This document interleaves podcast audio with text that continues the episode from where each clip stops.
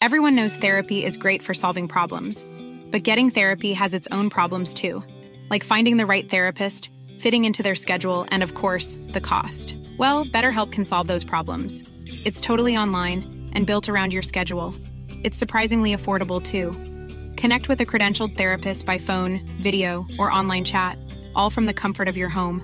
Visit betterhelp.com to learn more and save 10% on your first month. That's BetterHelp H E L P.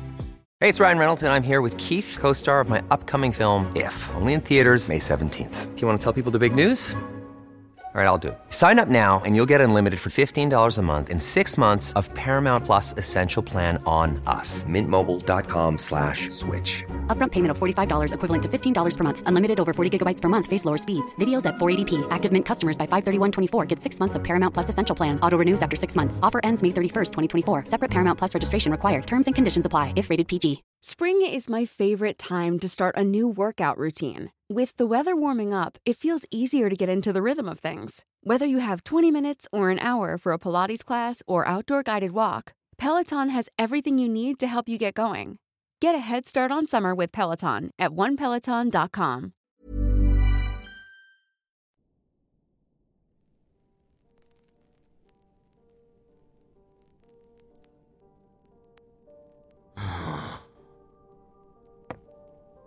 Hay veces que nos cuesta creer en los fantasmas.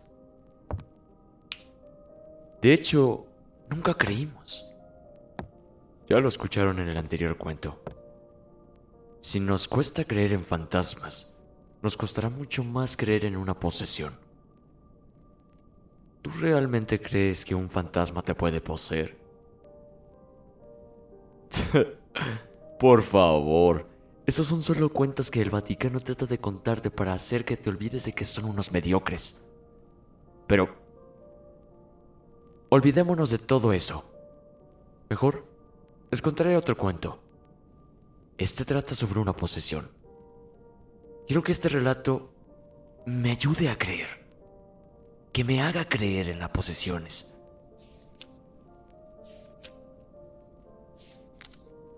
¿Quieres escuchar? Bien, pues comencemos.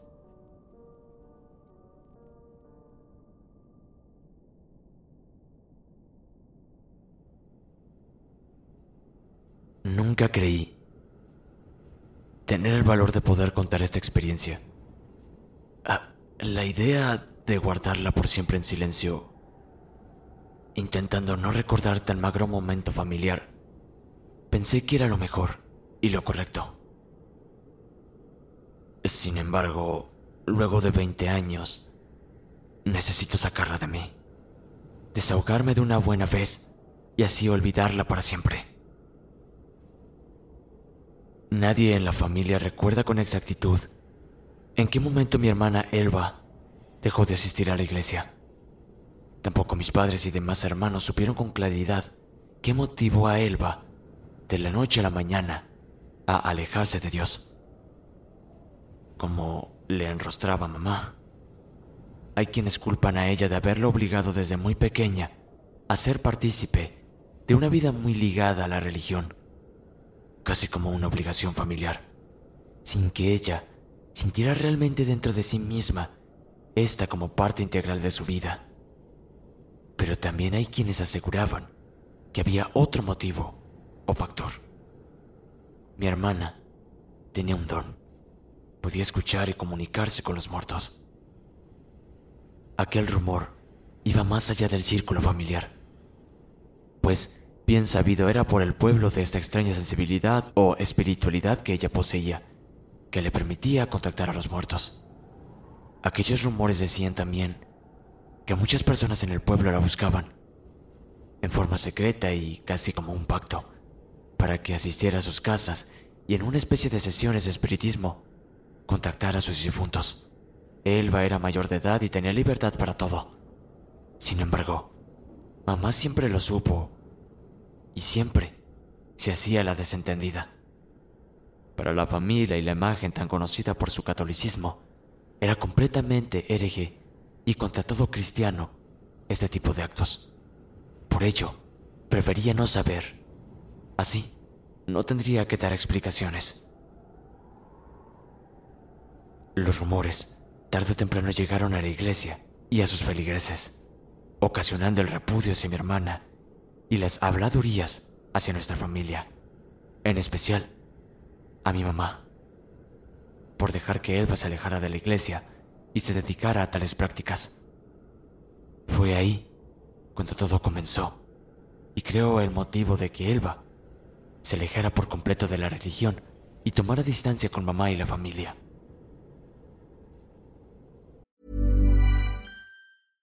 How would you like to look five years younger? In a clinical study, people that had volume added with Juvederm Voluma XC in the cheeks perceived themselves as looking five years younger at six months after treatment. Look younger, feel like you. Add volume for lift and contour in the cheeks with Juvederm Voluma XC. Reverse signs of aging by adding volume to smooth laugh lines with Juvederm Volure XC. For important safety information and to find a licensed specialist, visit juvederm.com. That's J U V E D E R M.com. Not for people with severe allergic reactions, allergies to lidocaine, or the proteins used in Juvederm. Common side effects include injection site redness, swelling, pain, tenderness, firmness, lumps, bumps, bruising, discoloration, or itching. There's a risk of unintentional injection into a blood vessel, which can cause vision abnormalities, blindness, stroke, temporary scabs, or scarring. Talk to a licensed specialist to find out if it's right for you. Spring is my favorite time to start a new workout routine. With the weather warming up, it feels easier to get into the rhythm of things. Whether you have 20 minutes or an hour for a Pilates class or outdoor guided walk, Peloton has everything you need to help you get going. Get a head start on summer with Peloton at onepeloton.com.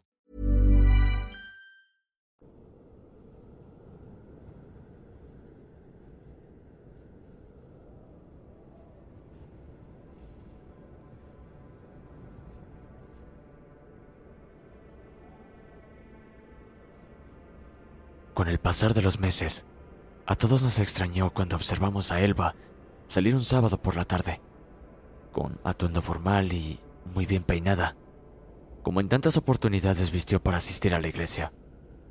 Si bien en un principio nadie tenía la certeza sobre aquellas salidas, con el paso de las semanas sorprendió a todos una tarde al momento de la cena.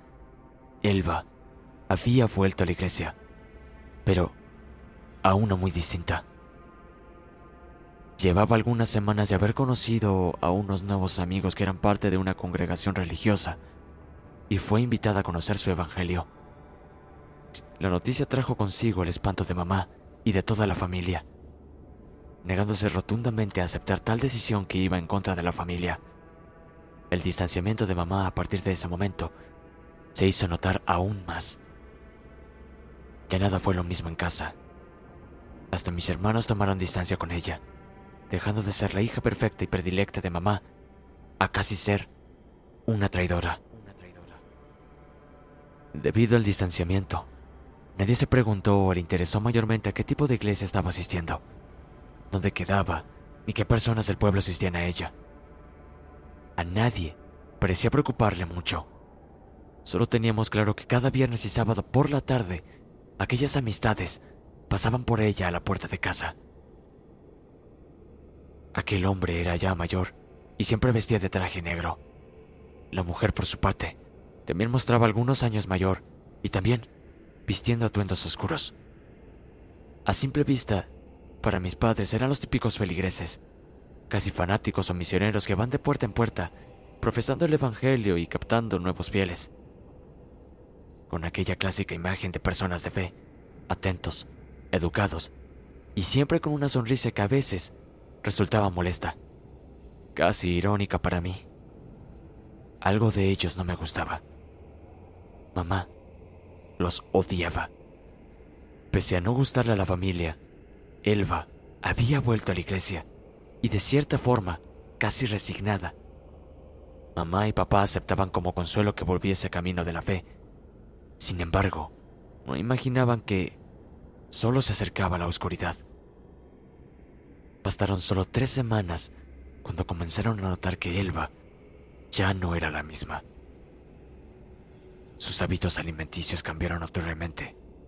Ya no se alimentaba como de costumbre, pasando a una delgadez inusual en poco tiempo.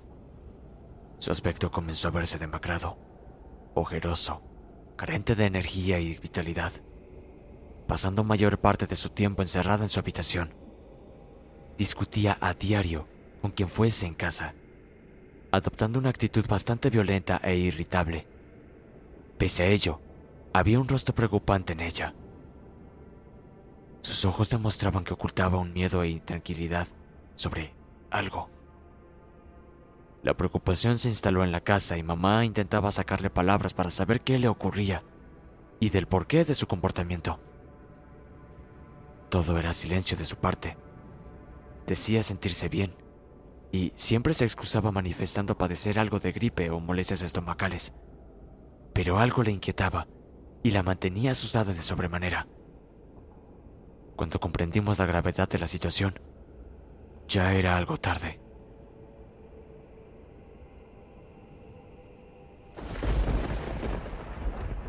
Aquel sábado por la tarde, casi noche, Elba volvió mucho antes de lo habitual de su iglesia. Casi tiró la puerta abajo tocando. Le abrí y entró de golpe, subiendo rápidamente las escaleras hacia su habitación. Solo alcancé a notar que venía empapada por la intensa lluvia de aquel día. Nos quedamos mirando con extrañeza con mamá. A la media hora, me mandó de inmediato a ir por ella a ver si algo le había sucedido o si algo necesitaba. Toqué su puerta insistentemente, pero no hubo respuesta. Comencé a llamarla y tampoco respondía. Todo era silencio ahí adentro. Pensé que dormía. Cuando desistí y me di la media vuelta, la puerta se abrió lentamente. Estaba rechinando. Miré al fondo de la habitación y ahí estaba, inmóvil, tan solo en ropa interior, pálida, cabeza agachada y sin decir ninguna sola palabra. Elba, ¿estás bien? Pregunté muy asustada, pero no reaccionaba. Le tomé su mentón para levantar su cabeza y, y sus ojos estaban blancos. No lograba enfocar su mirada, lo que me asustó aún más. Sus labios, aún más pálidos, se movían rápidamente. algo susurraba. Acerqué mi oído intentando descifrar sus palabras, pero seguía sin entender. En ese momento me tomó fuertemente del brazo y su mirada se pegó hacia mí. Hermana, ellos vendrán por mí. No dejes que me lleven. Luego, se desplomó al suelo y comenzó a sacudirse, convulsionando mientras botaba un asqueroso fluido amarillento por su boca. Grité lo más fuerte que pude. Mamá y mis hermanos no tardaron en subir para atenderla. Al cabo de unos minutos las convulsiones cesaron, quedando sin conciencia alguna. La llamada a la ambulancia no se hizo esperar. Los médicos la estabilizaron. No encontraron anomalías en sus signos vitales que pudieran poner en riesgo su vida. Preguntaron si había tenido anteriormente algún ataque similar o si en la familia alguien sufría de epilepsias. Nadie que recordásemos. Descansó por unos días exámenes variados para descartar patologías fueron las indicaciones médicas. Su apariencia y delgadez los dejaron bastante preocupados y nos indicaron que debíamos poner atención sobre ello. Sin embargo, lo que Elba padecía era algo mucho más inquietante. Algo, algo maligno. Por alguna razón aquella noche no podía dormir.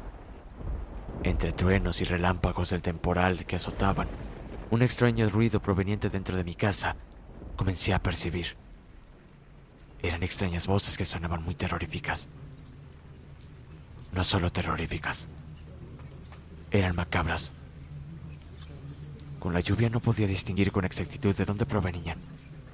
Levantándome sigilosamente a la puerta de mi habitación, aquellas voces provenían de la habitación de enfrente, la de Elba. Todos en casa dormían, por ello comencé a sentir bastante miedo.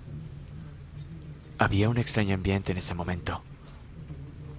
Crucé en puntillas hasta su puerta y puse mi oído en ella para escuchar mejor. Aquellas voces no cesaban Extrañas palabras murmuraban algo. Era algo que no lograba entender con claridad. Alguien estaba con mi hermana ahí dentro. El espanto fue tal que entré rápidamente y encendí la luz, observando con horror a Elba. Su camisa rasgada dejaba la luz casi toda su espalda. Sentada en el suelo destrozaba con sus manos un libro. Arrancaba hoja por hoja mientras pronunciaba en murmullos aquellas raras palabras mientras reía en momentos con una voz que no era la de ella. Parecía disfrutar lo que hacía, dejando el piso regado de páginas. Cuando pude observar bien, me di cuenta de que aquello que destrozaba era la Biblia que mamá le había regalado para su primera comunión. Me acerqué y toqué su hombro. En aquel momento se detuvo, silente e inmóvil. Se quedó por fracción de segundos para luego voltear ágilmente y adoptar una posición agachada, como si fuera una gárgola. Aquellos ojos es algo que nunca podré olvidar. Negros, enormes. Me sonrió de una forma macabra. En ese momento sentí que aquello no era mi hermana. ¿Qué te sucede, Elba? Con voz temblorosa pregunté, completamente sumida en el miedo. Un alarido horrendo salió de su boca, como un rugido de animal ensordecedor. Mientras más gritaba, parecía que su mandíbula se iba a desencajar. Con sus uñas comenzó a rasgarse la cara de forma enloquecida, como queriendo quitarse la piel totalmente fuera de sí. Los gritos alertaron a todos en la casa. Ni siquiera fui capaz de moverme cuando mamá, junto con mi hermano mayor, me lanzaron con fuerza a un lado para asistir a Elba. Quedé tirada en el suelo, en shock, temblando, observando cómo intentaban contenerla y acallar sus gritos. La tomaron de los brazos para subirla a la cama, pero se resistía fieramente, con una fuerza inusual para su estado. Luego de varios minutos de lucha, mi hermano logró tumbarla a la cama y montarse sobre ella, la golpeó una, dos, tres veces intentando hacerla entrar en sí. No había caso. Por segunda vez en la noche, la ambulancia se hizo presente. Cuando la ambulancia llegó, la habitación era un caos. Elba había mordido en reiteradas ocasiones a nuestro hermano. Unas horrendas heridas quedaron en sus brazos y rostro, marcando sus dientes, arrancando incluso algún trozo de piel. Los médicos tardaron largos minutos ahí dentro, a puertas cerradas para lograr estabilizarla con fuertes calmantes. Cuando salieron, conversaron largo rato con mamá. No era para nada bueno lo que le dijeron. Lo notaba en el rostro de mi madre. Afligida y asustada, llevó sus manos a la cara. Aquella noche quedamos todos consternados. Mi hermano menor lloraba, asustado sin saber qué pasaba. Mi madre se paseaba confundida sin saber qué era lo que estaba pasando con Elba.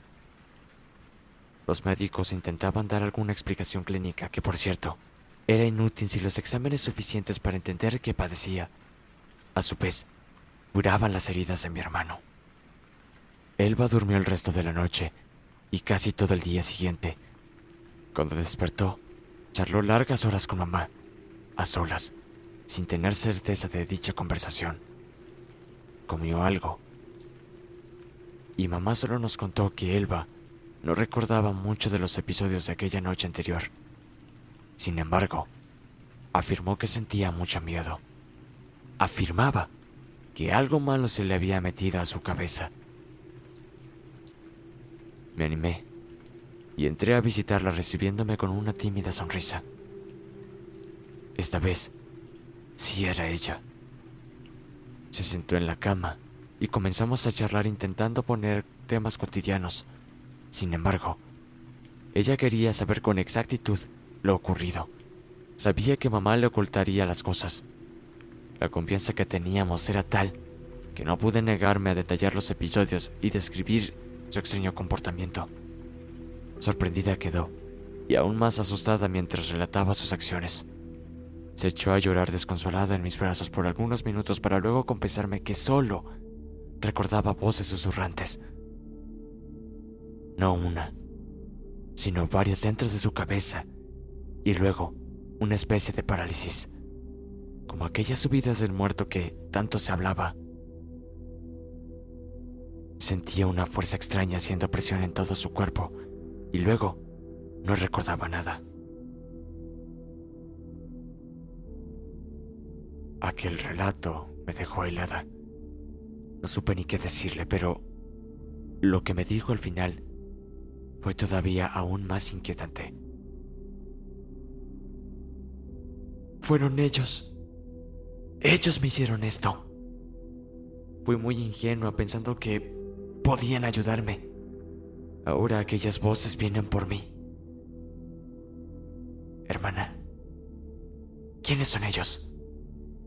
Pregunté, y su respuesta erizó mi piel. Los del culto, hermana. Aquello nunca fue una iglesia. Es como una secta. Solo me usaron y ahora las voces me persiguen.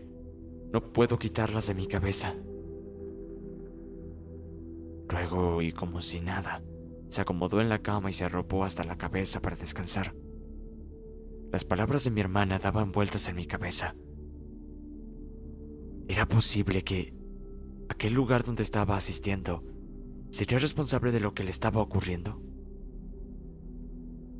Cerraba los ojos y veía aquel rostro, ensangrentado, pero también de un momento a otro comencé a recordar aquellos rostros que venían por mi hermana, aquellos de sonrisa falsa, irónica y casi burlesca. Algo tenían que ver en todo esto.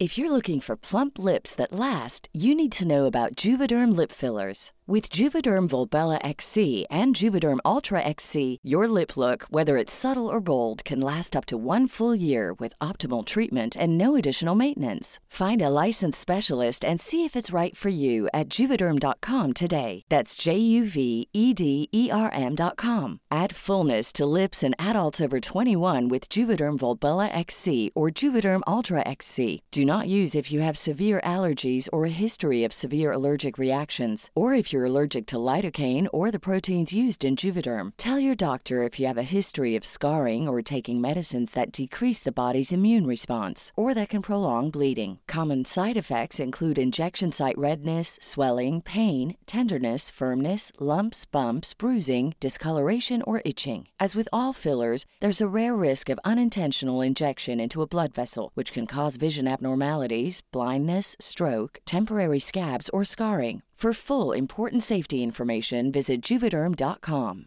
Hey, folks, I'm Mark Marin from the WTF Podcast, and this episode is brought to you by Kleenex Ultra Soft Tissues, your ally to help tackle your allergy symptoms this season. I love the change of seasons, but nobody loves pollen and all those other things floating in the air that make you sneeze during this nice weather. Kleenex Ultra Soft Tissues are hypoallergenic and allergist approved, so fight back against watery eyes and runny noses without worrying about irritating your skin. For this allergy season, grab Kleenex and face allergies head on.